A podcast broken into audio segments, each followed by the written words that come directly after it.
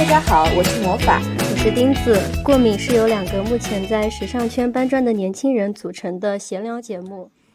然后，我们今天非常的开心，请到了我前段时间非常喜欢看的一部电视剧《装腔启示录》和我在他乡挺好的的造型指导刘以沫老师。这部剧中的女主角在职场里的遭遇让我狠狠带入了，我当时就立马推荐给了魔法。先让我们的刘老师给大家打一个招呼。Hello Hello，大家好，我是电视剧《装腔启示录》的造型指导刘以木。是，我想跟大家分享一下，其实我当时是在那个大结局的期间，然后我当时正好在刷小红书，可能是因为那段时间对这部剧比较上头，就突然刷到了刘老师的小红书，是在讲里面的一些造型的一些小故事，当时就。就是想，因为我们也在做这个过敏这个时尚类的播客节目，有没有机会就是邀请刘老师来跟我们谈一谈？当时就非常鼓起勇气在小红书上面私信了刘老师，然后也很幸运刘老师愿意就是接受我们的这次的一个聊天对话，然后很开心。所以钉子的话也做了挺多准备，就关于《装腔启示录》这部电视，我们也是。包括原著小说还有广播剧，我们都去进行了一些了解和就是去全部是听了一遍。然后同时我在他乡挺好的这部也是非常反映都市打工人挣扎的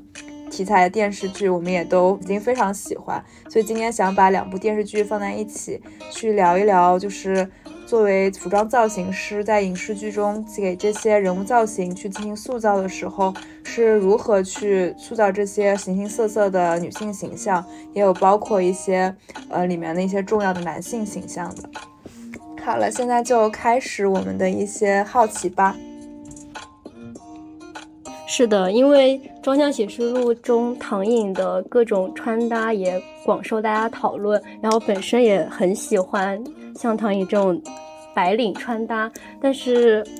唐颖跟我所处的行业还是非常不同的，因为唐颖是北京红圈律所的一个律师。然后关于律师，呃，本身应该是有一些律所精英的。呃，行业穿搭准则，我想询问一下刘老师，就您在做唐颖这个角色的时候，是有去调查，就是律所律师他们穿搭有什么一定的规则或者要求吗？比如说裙子不能太短啊，呃，或者过长啊这种。呃，是这样，就是我们在最开始接触《装腔启示录》这个项目的时候。就知道那个我们的女主角是一个红圈所初入职场的律师嘛，那这个时候我们就开始做了比较呃详细的调研，包括我也去就是北京的一些比较大的律师事务所，也跟他们要了很多这个女律师的这个平时的真实的照片吧。那么我们了解到，就是其实律师这个职业呢，它分呃几个工作生活场景，它不同，所以他们的穿穿衣要求也不同。那他们平常上班的时候，基本上呃可能不是说一定要整套西装啊，要多么的严谨，但至少是有一些是不可以的。比如说像刚才您提到的，就是不可以穿过短的呃裙子，比如说那种。热裤啊，那种长度肯定是不行的，然后也是不太能穿那种，比如破洞牛仔裤啊，或者是很很做旧的，然后嗯，普通的 T 恤背心啊，呃，这种都是不太可以去日常穿搭的。啊，就是比较大的律所律师是非常多的，嗯，他们也有合伙人，也有。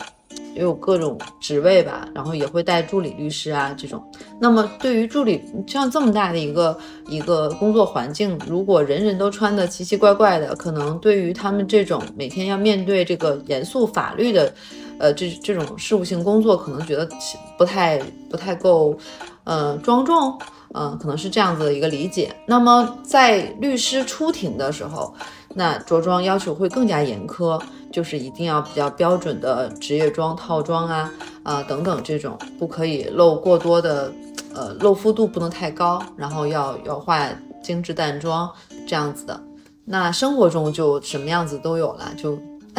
就想喜欢穿什么就穿什么，基本上是这样。但是我观察，呃真实的女律师在生活中，呃尤其是年轻的，其实她也不是说。那么一成不变，有可能是他们平时对着装要求太高了，所以反而他们生活中穿的是呃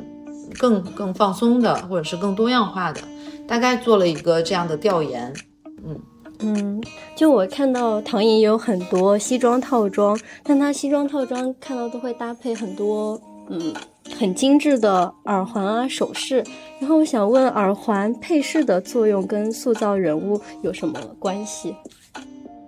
是有关系的，因为我们唐颖。无论是在原著还是在我们剧里面，他是一个很努力的初入职场的新人。那他身边面对的他的女上司，无论是最开始的大王，还是王艳红，是吧？还是说后来的王玉树，对他们，呃，就算大王王艳红，他其实骨子里是，嗯，是有自己追求的啊。后来做了别的工作。那么，在他当他在这个。红圈所工作的时候是一个呃偏高管的这么一个呃律师的时候，他是要有自己的这个氛围在的，就人设，职业人设。所以说他在面对这种上司，然后包括剧里面也提到了对他要求说你别老穿的什么花花绿绿的，是吧？嗯，就奇奇怪怪的。那嗯嗯，还有就是他的客户表姐是吧？那这个精致的上海女人的感觉，对，所以。演绎的非常对，所以在在唐颖这一个初入职场的女孩子，她在面对这些呃身边的职场上的人的时候，她一定是有自己需要保护自己的一些东西的。那是从造型上体现，就是她得呃让人看的说白说简单一点，就是让人瞧得起吧，不能穿的太差，但是呢，她也不能穿的太好。一个是她没有这个经济能力，二一个呢就是。他也不能就是盖过上司的光芒。你比如说有一场名场面，呃，上司在家里家宴是吧？他们三个女人，对，就很明显感觉到，唐颖也不敢说什么，说说多说什么，就这就和唐颖下班去酒吧 diss 那个，呃，diss 那个男生的时候就不一样，状态不一样，因为他在职场，我觉得每一个在职场。嗯，过的人都会体会到这一点，就是在上司面前不能太 low，也不能太强。所以他他的造型就是刚才回到我们刚才的问题，就是他的首饰，就是这些首饰呢不能太大牌，不能太贵重，但是呢还得有设计，有精致，不然不会，不然就会觉得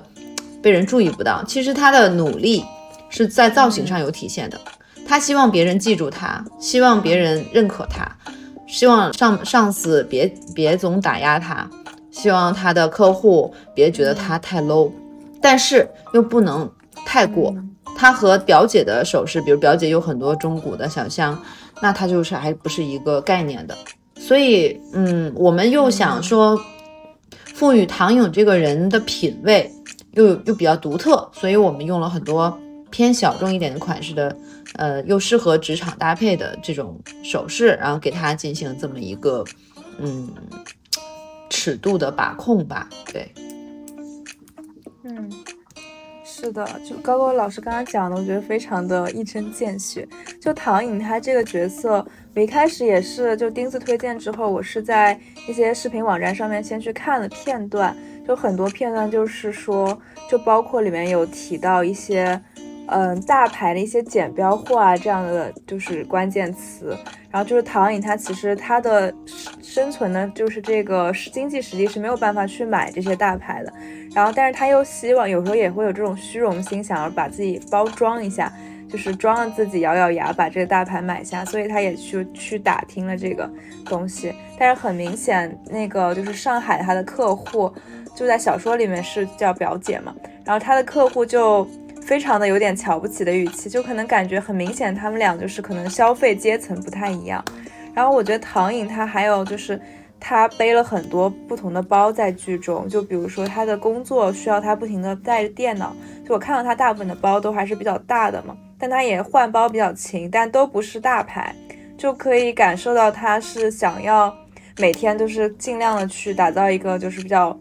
有。吸引力，然后又有职业高度的形象，同时他又不希望自己一成不变。对，是的，嗯，我觉得还挺有意思。就还有那种耳环，因为我跟钉子本身是也是时尚行业里面的透明人，就我们就看影视剧的时候，就非常容易先注意到他们的穿搭。就我当时是跟我朋友一起看剧，他是程序员，所以他是完全注意不到，几乎注意不到，就是唐颖她每天在换耳环这件事。但是我基本上每天都在说，哇，她怎么又换了一个耳环，好好看。对，然后后面还就在小红书上面去看老师有分享一些包括配饰上面的东西。我觉得耳环就可能对于唐颖来说，就是她每天。让自己改换一下，让自己觉得自己好像跟别人有些不一样的一个，我觉得是灵魂支柱之对，也算是 你看得很透彻。就是唐颖她的这些小心思，就像你说嘛，就是刚才讲的过一分太过啊，如果连小耳环又不戴呢，又觉得太朴素。她自己本身也是一个有自己想法的装腔嘛，就装腔就是其实是格调，就她是有自己独品味的格调，有自己喜好的。包括他在很多那个不在上班的时候穿的衣服也是。其实唐颖她就是在迎合市场、迎合社会、迎合大众之呃和自我的追求、自我的喜好之间不停的来回拉扯的这么一个状态，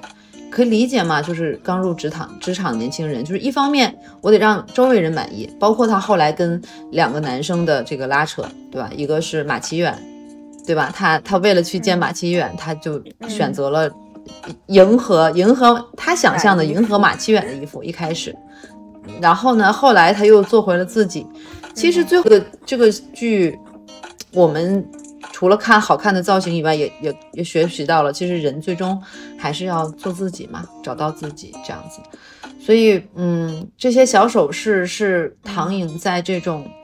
嗯很很窒息的一个工作状态。压力很大的状态下的，也是一个小出口、小表达。对，嗯嗯，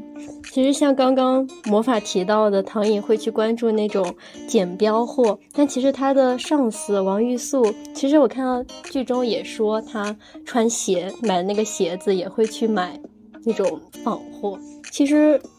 刚刚说到他跟表姐其实消费阶层差差距很大，但是他跟他的上司大王跟王玉素这种感觉消费，嗯，层级不是差别的太大。像这种嗯稍微有一点不同，但又不是很不同的人物形象塑造上面是如何通过服装去把它拉开差距的？嗯，是从我们专业角度来讲还是比较容易的。就是首先每个人物的性格不一样，比如说他的两个女律师，呃，上司前后的王艳红和王玉树，那他们两个完全的性格也不一样，对吧？嗯就是王艳红，她是那种她的努力来源于她一定要表面上撑住，无论自己嗯有多么的。呃，呃，就是多么的难过也好，多么的撑不住也好，但是她表面上还是要装腔装起来，但是装的很表面嘛，对。但是王玉树呢，是一个比较典型的，嗯，偏女强人的这么一个状态，就是嗯，比较理性的一直在工作，然后呢，嗯，这个心思可能也都花花花在工作上，所以她整个造型就比较简约。然后比较干练，然后也比较所谓的飒一点。然后王艳红就会穿的稍微花哨一点，包括她的西装都是要呃有剪裁的呀，裙子也要有花纹啊，嗯，她的口红也要更红一点啊，等等吧这些。所以他俩就很好区分开，虽然看起来都是一样的啊，层级都是女律师啊，中层女律师。那么表姐就更好区分了。表姐她的性格是什么呢？她她的装的点是，我要营造一个我家庭幸福、工作厉害、有钱的这么一个人设嘛，这是她的装的点。那么我们在她回到内心的时候，那她其实就是一个不够完全自信嘛，对自己没什么信心。她也是小城市出来的，然后好不容易靠着嫁对人等等等等，啊，混到了今天。在他的富太太圈儿也要撑得住，所以等等这些点，他所以我们就可以知道，表姐她是会选择大牌的，会选择戴妃包呀，会选择爱马仕啊，对，然后包括她手表啊，她的首饰，包括她的服装风格，一定是偏贵妇的，嗯，所以嗯，大概其实我们是从人的这个性格，然后。我们就去想象这样的一个人，他需要什么，他就会怎么穿衣服去表现，嗯，自己的这个人设啊，然后他内在是什么，包括他有摘假发的那些片段，对吧，表姐？就是他他他从头到尾都要去，其实他何尝不是一种努力呢？为了自己人生也是一种努力，嗯，所以每个人的点不一样。那唐颖就是，其实唐颖是呃自我意识还是比较强的，最终最终还是嗯找到了，就是其实每一个人最终都找到了自己，对，嗯，是的，就包括刚刚有提到，就因为。大王他这个形象在剧中也叫王艳红嘛，就我当时第一个注意就是他的口红确实非常的鲜红，就给人的形象也是可能就是因为我觉得我们看到的更多的形象是。唐颖的角度，一开始以唐颖他作为一个下属，然后对大王的一些吐槽也好啊，然后对大王这种装但是又不够体面的装的这种无奈也好，就是我们看到的大王，就是有给我一种这样的感觉。包括他们家宴的时候，他还要全身去穿一个就是厨师服，觉得还很有意思。然后他后面的另一个领导王玉素，他一开始出场就是一个像帮助唐颖见义勇为的那种出场，第一个感觉就是她穿的那个衣服应该是。黑色的吧，然后戴墨镜，然后有垫肩那种感觉，就整个人感觉她很飒，嗯，就是很很女侠，然后 夜礼服假面女侠，对对，嗯，就包括她后面出来的一些东西，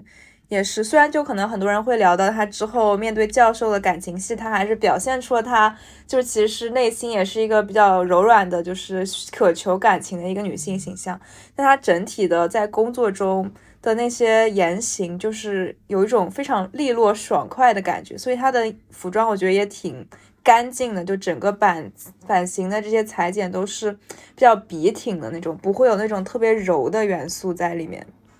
嗯，明白明白。然后分的还是挺大。对，然后另外我还想说另一个，其实我觉得应该是区分也非常多的一个角色，也就是在《装腔启示录》里唐颖的表妹林心姿。就她整个人的妆造啊，包括造型，其实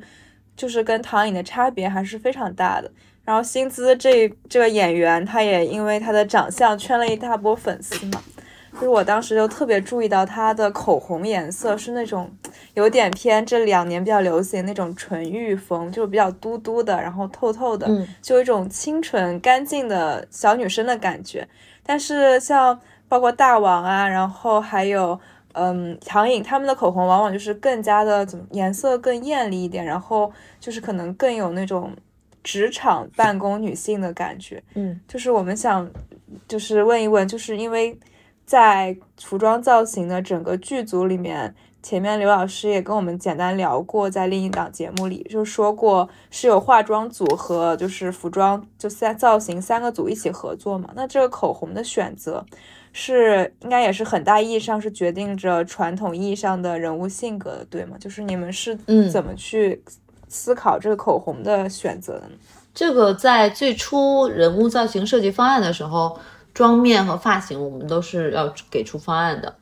然后嗯，整个所有的点都朝着一个。呃，方向去做，比如说您刚刚提到的那个薪资，薪资我们一开始想做就是像一个小女生，然后呢，然后比较好嫁风，就是感觉，嗯，是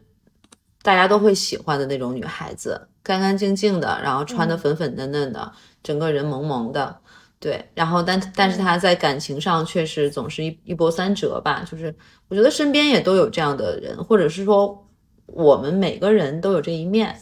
嗯，就是在面对感情啊，在某一个年龄阶段啊，都会有这样的一个，嗯，一个一个状态的呈现。就是整个薪资的一个造型呢，我们是，嗯，不能说是迎合，嗯，迎合大众审美，但是基本上是想做一个，呃，就是做减法，其实是做减法。相比于其他的人来讲，那那么减。做减法做到极致，它也是一种风格。就是我们不想让薪资在造型上再有什么多么奇特的呃呃变化，它基本上因为薪资喜欢谈恋爱，喜欢研究男人，对，那男人喜欢什么，他应该研究比较透透。咱们也都知道，是的，嗯，就是传统男生哈，咱们不不能搞性别这个对立，就是传统男生他还是喜欢那种啊干干净净的、清纯的邻家妹妹的状态嘛，所以就好嫁风嘛。对，那唐颖不一样，唐颖是要表达表达个性的，是我们讲点实话，就是。现实的生活中，嗯，男生可能更容易接受像薪资这样造型，至少是外表这样的女孩子吧。嗯嗯嗯嗯，对，我说的是比比例，嗯，大概率哈，并不是每一个。是的，是的。对，我觉得可能就是因为当时我也是跟我男男男朋友一起看的嘛，他就是肯定是一开始觉得薪资就是给人一种很小公主的形象，就不谈薪资在。剧中他其实是有一点娇气的，嗯，就包括他给她之后第一个男朋友跟他分手以后，她就是有一种段时间算是疯狂约会吧，在原著中也描写他就是拉了一个 Excel 表格或者 PPT 这样的，然后去。给每个人去进行一些就是优劣势的分析，但是原著中有描述过薪资，就是说顶着一张非常美丽的美女的脸，然后从小就是一直都是有受人欢迎、受人喜欢，所以他，但他唯一就是他在穿搭上，就可能书中描写是穿了一些阿依莲风的连衣裙，嗯，然后我也能明显注意到。嗯，虽然我们在剧中薪资，其实我个人觉得他的穿搭并没有什么，就是让人感觉非常就是值得诟病的地方，就或者觉得他穿搭不够时髦。但是我们确实会更多的忽略他服装本身，就更多的是注重到薪资本身整体，她是一个这样的公主，然后她的脸是确实是她的可能一张打出来的牌，所以她更多的是通过她整体这种温温柔柔的感觉，小公主的感觉去获取爱情这种。形象吧，而反而唐颖或者是其他的一些角色，我可能第一眼注重的是她整体，就是她穿的衣服，就给人的一种，嗯，她好会穿。嗯，对，就是女性视角和男性视角的不同吧。我们做薪资更多的是着重于男性视角，有可能。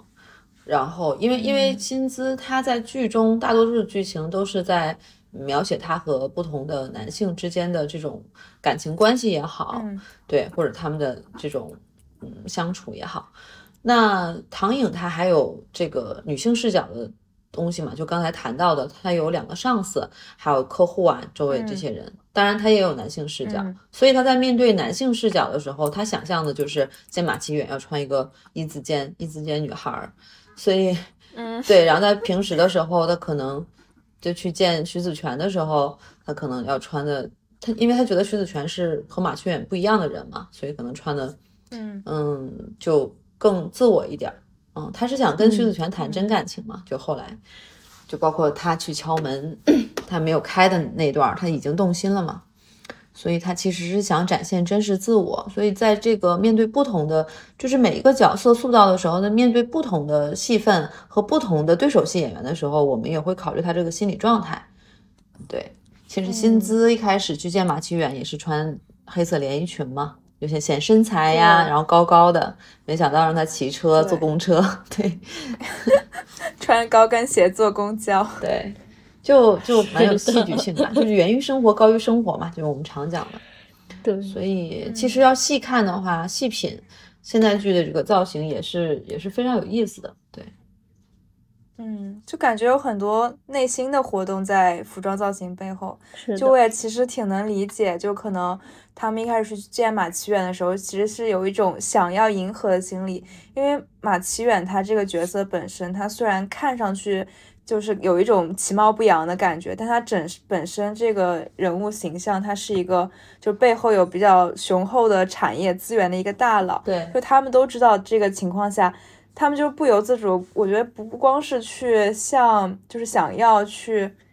嗯，怎么说，有点投其所好，不光是投男性的所好，更多是投这种权利的和这种金钱所好，资本就希望对被资本喜欢，所以就会去思考一下，我这样穿是不是他会更喜欢？我觉得就虽然很多平台上面会讨论这些问题嘛。当然，我们也是觉得，就是穿什么，就是最好的，就是穿自己想要穿的。但可能也因为有些场所、有些场合的社交需求，大家可能也会就是去思考一下这样别的问题。所以也还蛮正常，就特别真实的反映了我们正常人的心理。对对，是我们也不想，就想真实一点儿。其实现在，因为现在服装种类非常的多，非常的多元化。那么在我们在做人物造型的时候，就是选择也很重要，就是到底给他穿什么，对吧？有有那么种多种的衣服可以选，嗯，不像古装戏，可能它更固定一点，受年代啊，受各种。影响对，所以它，嗯，还蛮有趣的，嗯。然后刚刚也一直聊到造型上面，然后唐颖的那个刘海也在社交媒体上一直被大家讨论，然后大家都说有刘海的唐颖像徐子泉的备胎，而没有刘海的唐颖则是徐子泉的女神。像在做这个刘海的造型的时候，嗯，是主要是根据造型师的意见，还是呃听取导演的意见呢？嗯，这个主意是我提的，然后是导演和制片人同意的，就是但我我也是要听取所有主创的大家综合的意见，然后去做这个决定。对，那么最开始提这个人物造型到底是什么方向，要加什么东西的时候，都是我来提。我可能提很多点，然后他们大家应允的，觉得 OK 的，适适合人物的，然后我们就会去执行。包括演员本身也要去认可这个，呃，和人物的这个契合度。所以大概是这样的一个过程，对。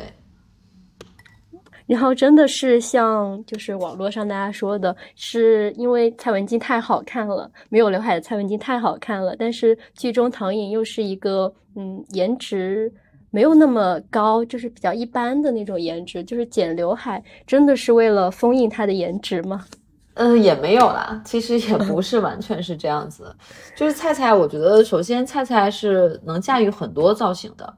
嗯，她有刘海没刘海也都不难看，从我的审美角度来讲，是的。然后我们也不并不觉得有刘海就不好看了，它是另一种好看吧。那嗯，加刘海主要是我的点是什么呢？就是第一呢，就是菜菜一直是给观众的形象都是很美的嘛，就是呃长长的头发，然后嗯非常精致的状态。那么我们想。在我们《装腔启示录》里面，给唐颖这个角色赋予一个，首先是一个，就像我之前讲的，就是一个新的人物，要让让大家回到这个剧里面来，而不是一直在看菜菜那么美美的，嗯，所以给他一个特别的点，嗯，记忆点吧，嗯，果然效果也不错，大家都记住了，这是第一。第二呢，就是是的，呃。呃，因为唐颖，我希望她在就是初入职场的时候，并没有那么强势和自信，就是她不是能像薪资一样就尽情展示自己美貌的，就有可能这个人设她从小也并没有人觉得她多么的好看，然后让她没有那么的对自己的容貌，而当你这个容貌没有那么抢眼的时候，才能慢慢的展现，别人才会哎有这个空间去细品你的这个人品。其实说实话，如果你你你纯比外貌的话，那么这个人物就失去了很多的色彩。所以我们想用这个刘海，让它一个是特别一点，是专属于唐颖的；另一个就是让表现出来的这个人物的感觉是有一点点，就像刘海一样，有一点点沉重，或者是说加一点点这么呃不自信啊，一开始的不自信，对，嗯，或者是说。回回避呀，就是那种感受吧。其实你要说感受的东西，掰开了揉碎的讲，嗯，只能说讲到这儿。那更多的时候，就是你看一看这个画面，你就能感觉到这个人物他是那种洋洋得意的，非常敞亮的，还是说他有一点小怯懦，有一点小压抑的？对，嗯。可以，可以，完全可以理解。老师刚才讲的跟我想的还挺像的，因为我觉得就是本身演员本身他是一个，就是我觉得他是一个有一点比较强气场，就是有一点御姐感的一个形象。就是因为我之前还挺喜欢蔡文静演员本身的，她就是大光明，就是把刘海拨开以后，确实会有更强的气场和自信感出来。就是戴上这，就是有上这个刘海以后，可能会让她的整个形象更加细腻，就像。原著中里面还有呃电视剧里也有描述出来，就是他以前不是有一个他的白月光嘛，一个他以前的一个老师吧，邻家哥哥，对，对，他里面有就是里面有非常明显的独白，就是他说他当时告白失败等等，就是别人对他的告白有一点不屑一顾，他当时就非常归结于是自己不够好看，不够有吸引力。然后后面在他长大以后，他跟薪资在聊这件事情的时候，薪资就会说：“但你现在很漂亮，很怎么怎么样。”就我觉得，就是这个主角唐颖本身，他是可能是因为。早年他可能并不是一个像薪资那样的校花级别的人物，他更多是是靠自己的努力，可能一点一点的成长，包括他也上了很好的学府这些东西，但他可能在最心底还是有一些，就是稍微有点不自信，就像老师刚刚说“怯懦”这个词，就是他是通过慢慢打怪升级，让自己逐渐自信起来的，而不是那种从小就非常的阳光自信展露自己。我觉得就非常能理解这个刘海这个点。没错，是的，然后我们也看到，在装腔这个里面，就是也有她女主走进类似于古着店这样的店。然后在另一部剧里面，就是钉子之前也跟我说，他挺喜欢乔西城，就是我在他乡挺好里的女主，她有一些古着风的穿搭，就是给人一种比较古着感的穿搭。就是我们也想，就是再聊一聊我在他乡挺好的里面这些女性形象的一些塑造。乔西晨她是穿了比较多的古着风，那个是三四年前吧，嗯，那个剧在拍摄，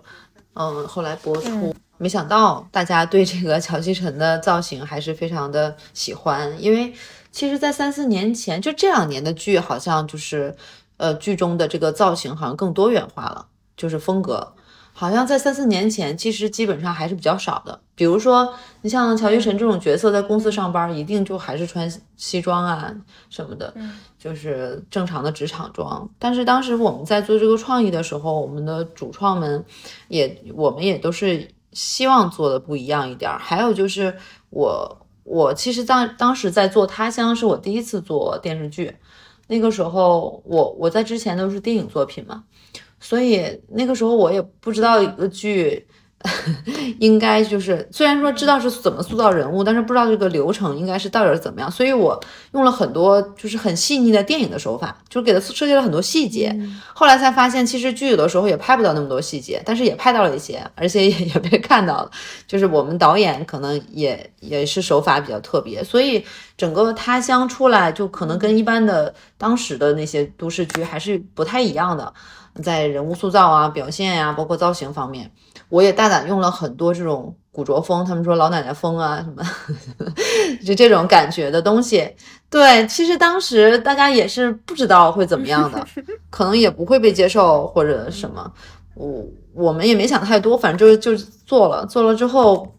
嗯，包括现在我发现有很多剧也基本上用了很多这样的元素嗯啊，嗯，嗯，对，因为我在他乡挺好的，我觉得是一个算是女性有点群像感的剧，就是主角是四个女性嘛，就是来到大城市，对她们相当于是应该也是从东北吧，就是钉子你看的比较多，你可以简简单聊一下，就是是哪四个形象？对，我在他乡挺好的，是就讲她们嗯四个女生，纪南佳、乔西晨、徐岩，还有嗯去世的晶晶，她们从东北的小城市，然后一起到北京去打拼。然后刚刚老师也说，他后面会上一部剧《故乡别来无恙》，正好是相反，是回到故乡的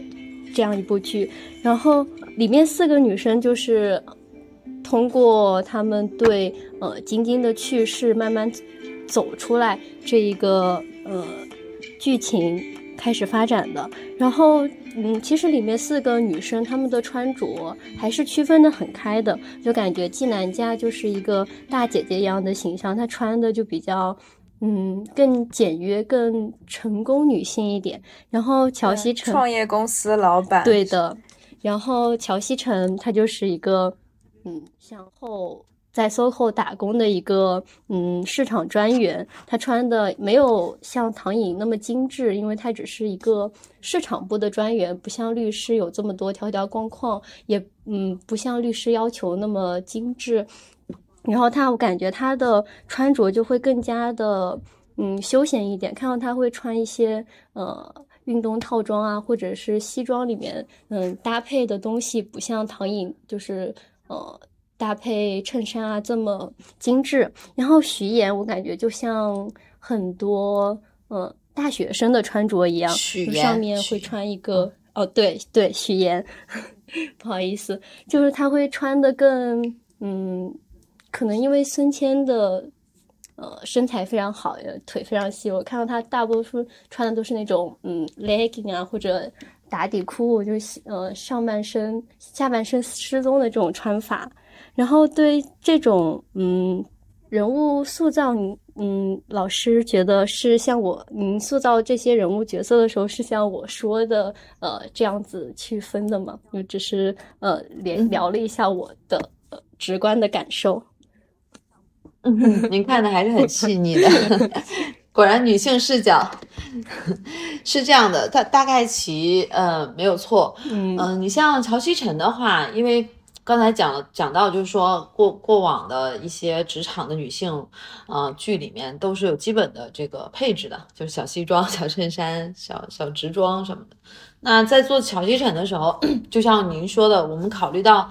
它是一个营销公司，嗯然后是做咖啡营销的。那么我们其实，在北上广深也好，或者是任何 CBD 看也好，其实营销公司的人他穿的并不是每天都是西装革履的，这是真实的生活，并呃不是像剧里面，剧里面有的时候会思维定式化。那么，所以我们在这次做他乡，呃，我在他乡挺好的时候，就考虑到这一点，我们就大胆的想，那乔吉晨又没有钱，又初入职场，他就穿的呃休偏休闲风一点，但是毕竟也是呃。也也要有有一点女主光环吧，就是 所以在给她这个造型设计上要特别一点，尤其是周雨彤，她本来自己就很会穿衣服，她身材也非常的好，嗯、时尚感也非常好，所以有很多奇奇怪怪的单品，包括古着的，她穿上都还挺都非常的有有有感觉，是吧？非常时髦。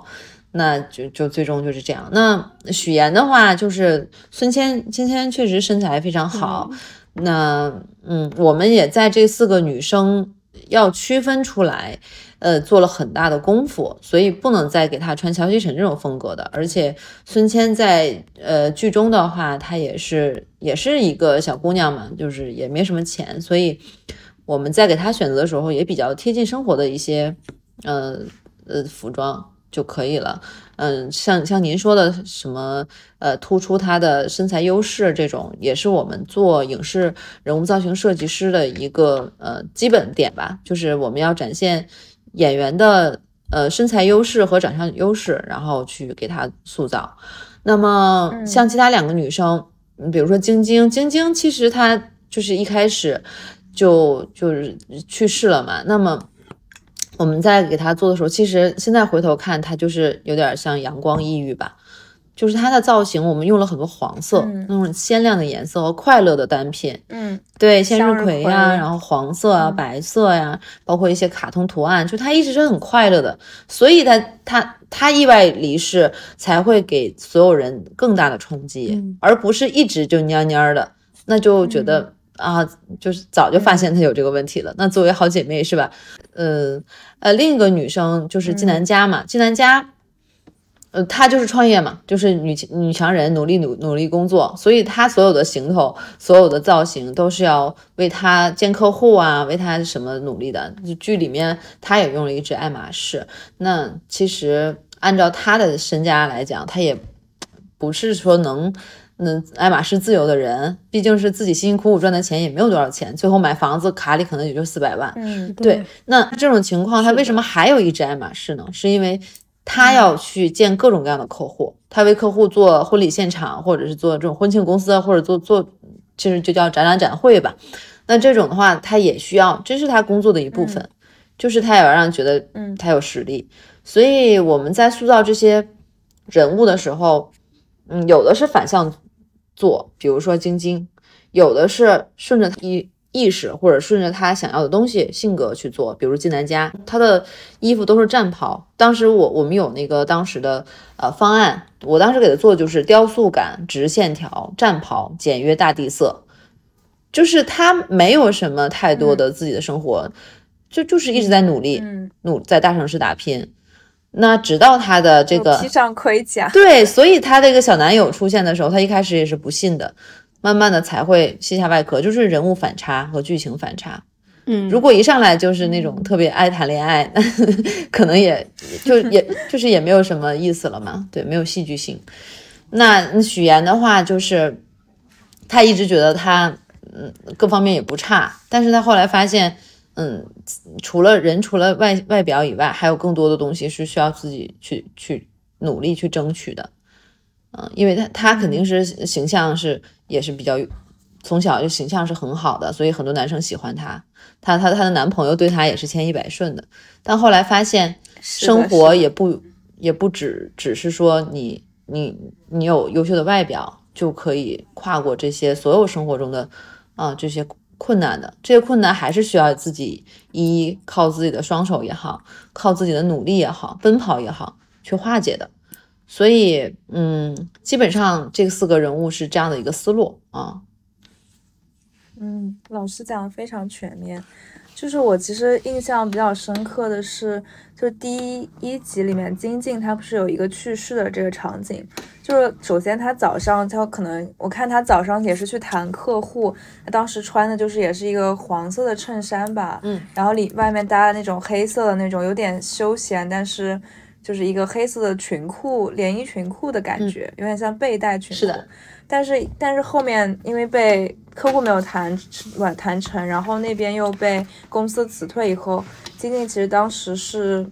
就他是挺难受的，但他后面又因为乔西城他本身房子的问题去帮忙，就他整个人都展现出一种就不想让别人知道自己发生什么，还展现出非常乐观的形象。但后面晚上的时候，他要去赴他的生日宴。他就特意回家去换了衣服，然后有一个镜头就很细腻，就是讲他在画眉毛，然后换衣服，然后那里面他就穿了一个白色的，就是衬衫裙，然后外面套了一个就是黄色的，也可以说是有点就是鲜亮童趣的一个毛衣的针织衫。但后面我记得在地铁上，然后有一个小男孩，他吃冰激凌，然后把那个东西直接。就是蹭到了金靖的那个白色的衬衫裙上面，然后他的小男孩的妈妈也就直接带着小男孩走了。我觉得那可能就是击溃他的一个防线，就他可能到那个时候我就感觉金靖后面她就是在地铁站直接把自己的这个外面的这个鲜亮黄色的衣服给脱掉了，然后后面就直接转到逐渐转到她去天台那边，然后手机掉下去，然后她自己也跳下去。我觉得这也就。感觉好像是，就是比如说我是一朵向日葵，但我后面发现，可能外面那些阳光都已经在我心中不存在了。我把它扔掉，是我就像鸟一样飞下去。我感觉这可能在我看来是服装语言的艺术吧，就可能呼应了他整个人物的心理。因为整个剧它其实也没有过多的去描述他到底是怎样一个过程使他走到了最后这一步，但是可以从这些很细节，甚至有一些无声的画面，就我觉得我们是通过。影像中的服装还有人物的一些表演，就展现了他可能内心中的一些感受，所以我就很喜欢那些片段，看的真的很细腻，非常感谢。是的，他这一场戏就是非常重要嘛，是全片的开场，然后呢，这也是个最这种重大的事件，然后我们要贯穿整部整部剧，就是讲他为什么呀，就是大家想不到呀，是，然后他这一系列的动作。他这他的一天，他过生日的一天，就是我们在设计这这套造型的时候，其实他一天换了两套衣服嘛，啊，然后他开场就像您说的，他要去上班，然后呢，他穿了一个背带裤，然后穿了一个呃背带裤裙，然后穿了一个黄色的衬衫，黄色是我给这个人物设计的一个主主基调嘛，那个黄黄黑搭配呢，又是一个在色彩心理学上是一个危险的信号，这是暗暗的。就是可能没有学过色彩心理学的不太会注意到，但是呢，你会觉得它在阳光中透着一丝丝的沉重，就是其其实它也是一种伏笔嘛，就是黄黑搭配它是危险的信号，就是心理暗示。那么他后来被裁员，呃等等一系列，他还强撑着。结果乔旭晨这边也不得意，他还得，因为他就一直阳光型抑郁，他就有点像小太阳一样，他要温暖着身边每一个人。然后直到他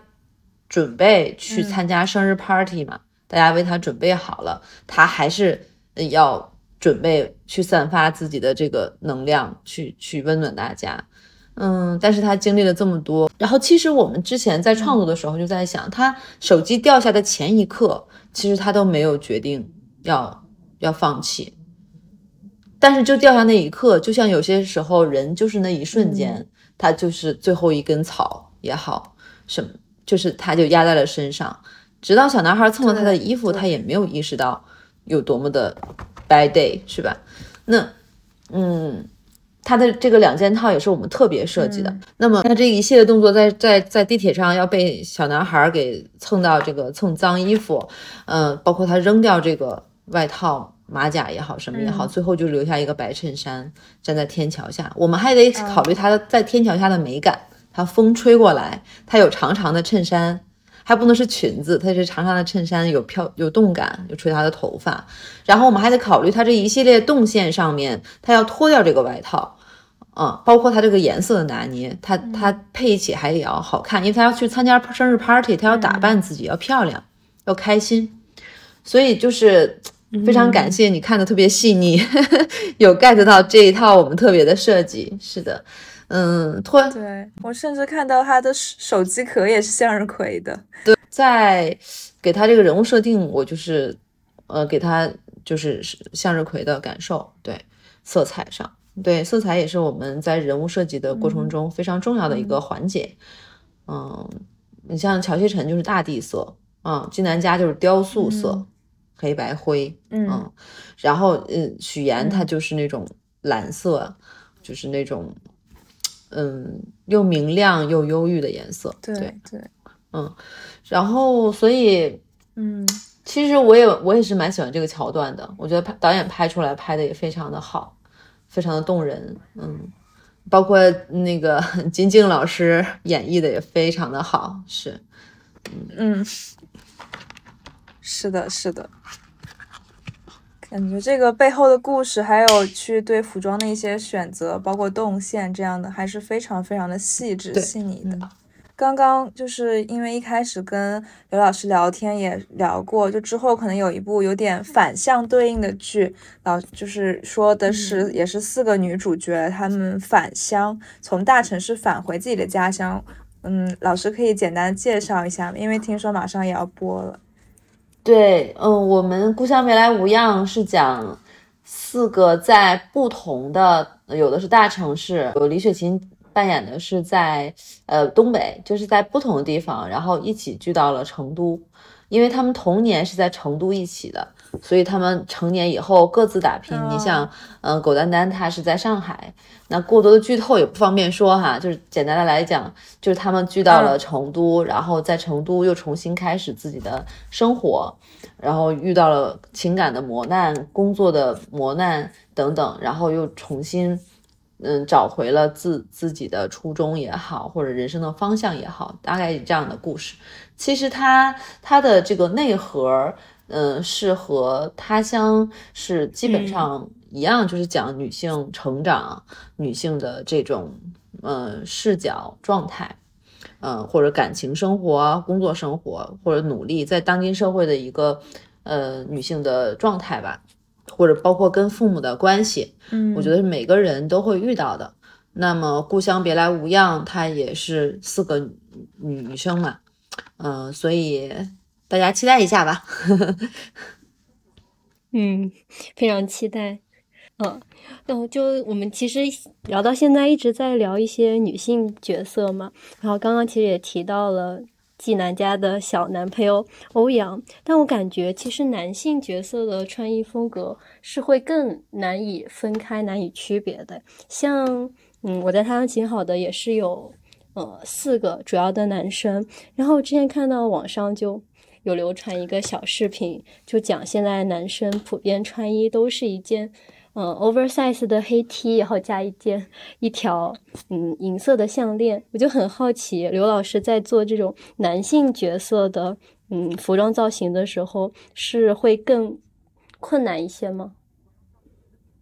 嗯，还好，其实还好，就是嗯，男生他的着衣风格也是很多样化的。当然，就是可能有主流的哈，但那那从我一个呃对造型可能比较了解的一个状态来讲，一个角度来讲，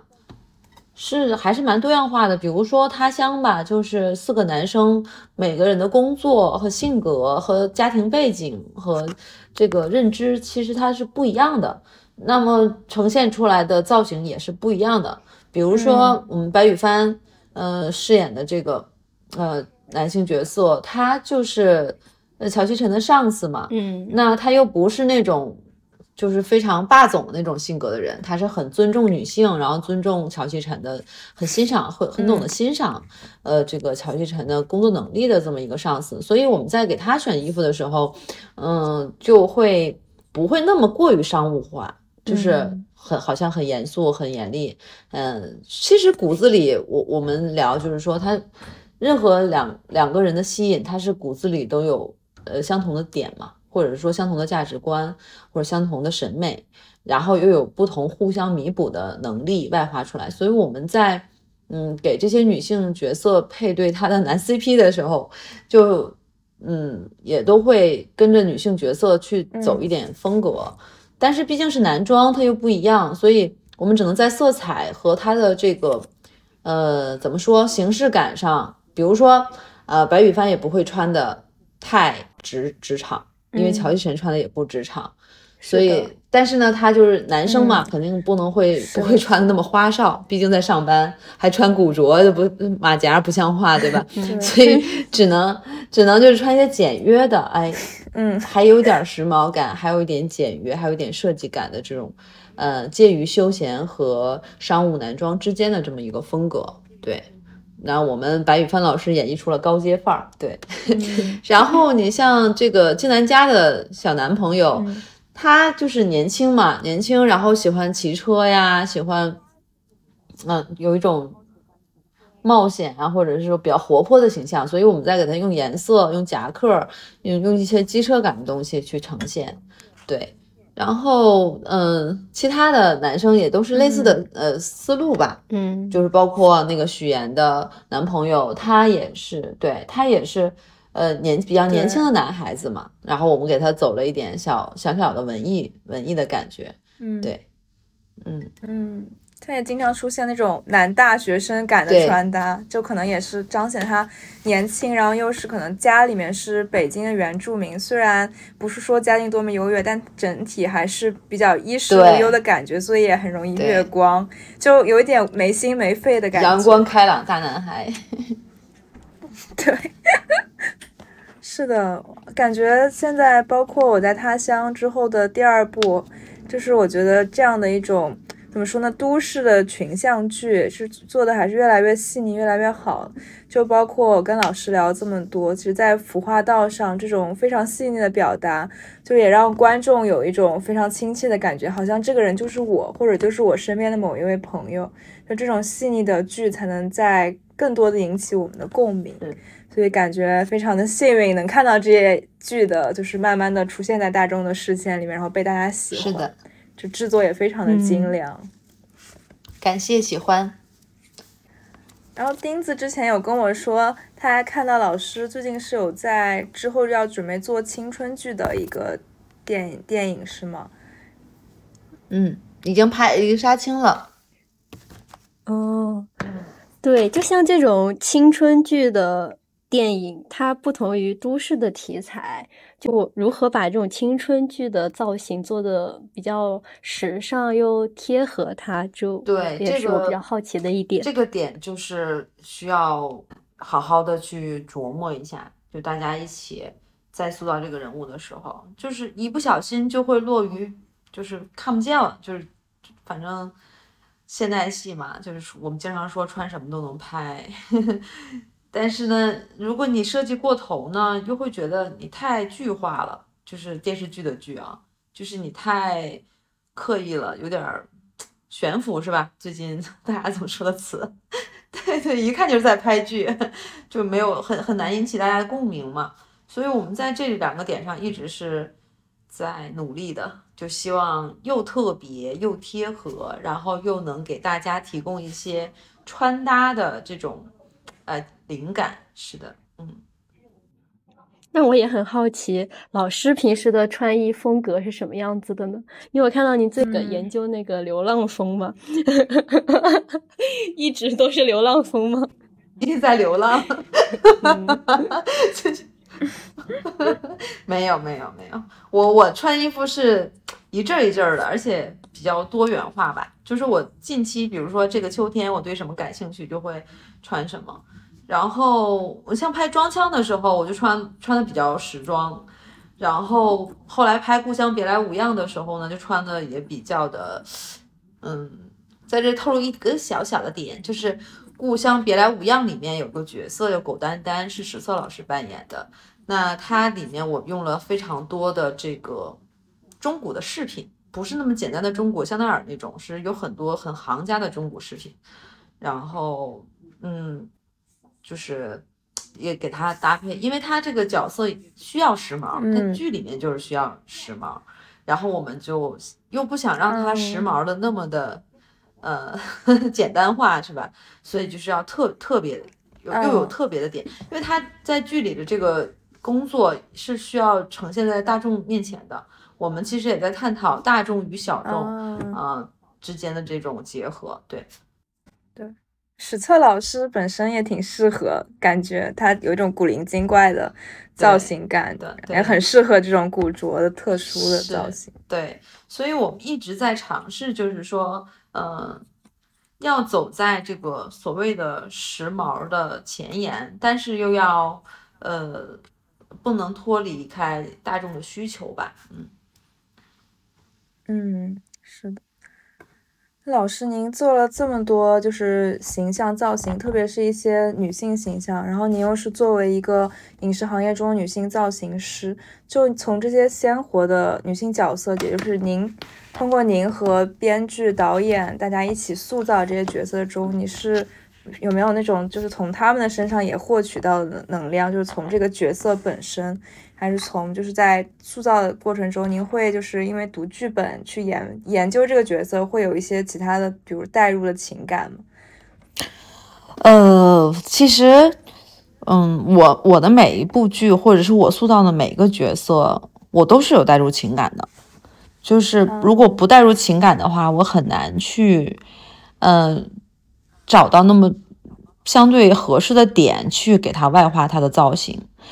呃，比如说我看一个剧本的时候，我我在塑我在塑造呃设计这个角色，比如唐颖，我就会想我是唐颖，就就有点像演员觉得他他去找这种感受，就是我是唐颖，我会去做什么？就是我在想我是唐颖，我会买什么样的衣服给我自己穿？对吧我要干嘛干嘛？我要做这么多事情，我要面对这么多人，是吧？我在面对不同的人、不同的事儿的时候，我应该穿什么样的衣服？就是一定是会带入。然后再去，呃，给他去给提供一个造型师的视角，然后去用专业给他呈现出来。所以你说去吸取到能量，我觉得我们工作非常有非常有乐趣的点就是，嗯，就像刚才上一期节目我们讲，呃，他会在这种不同的人物身上体验到不同的呃呃心心理过程，包括他们的一种。呃，内心独白，反正我是有体会的。然后最终从电视剧呈现出来，然后我会再看啊，然后我会 又会回到那个时候。哦，我觉得可能造型师这个工作，他就是要有很强的共情能力吧，跟每一个角色去尽量的共情，才能找到那个最合适他穿的衣服。对。就是我们其实刚刚也跟，就是我的另一档节目《新鲜人类》里，我们也跟刘老师聊了很多关于服装造型师、影视造型本身的一些东西。然后刘老师也在其中有提到，他觉得他做这个造型是出于就是被行业选择，也有很多他自己的热爱。然后更多的是他能感受到演去塑造一个角色的时候，去立体化一个角色的时候，他从中也体会到不同的人生。这点就跟演员想就是说为什么热爱演戏有一种相同的感觉吧。然后更多的其实关于造型师本身的东西，大家也可以去听新鲜人类的节目。然后非常感谢刘老师陪伴我们，就是聊了这么多关于。我们非常喜欢的两部剧的一些形象的问题，然后也很细腻的感受到服装造型本身带给我们的，就是在影视剧中呈现的莫大的力量。它可能是一种背后的隐性的力量，但是确实又感到非常的真实。是的，今天非常开心和刘老师。聊了这么多我喜欢的人物角色背后的故事，没想到做一个人物造型要从颜色，然后呃什么雕塑感啊各种方面去考虑，这都是我看电视剧的时候完全没有想到的。我看电视剧的时候只看到了这个人物穿着这个衣服，没有想到根据剧情的设计也需要考虑这么多细节。今天真的是学习到了很多，谢谢刘老师，谢谢。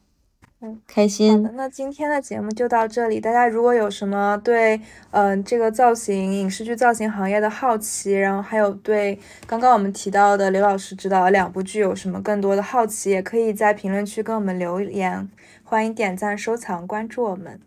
好啦，这期节目就到这里，拜拜，拜拜，拜。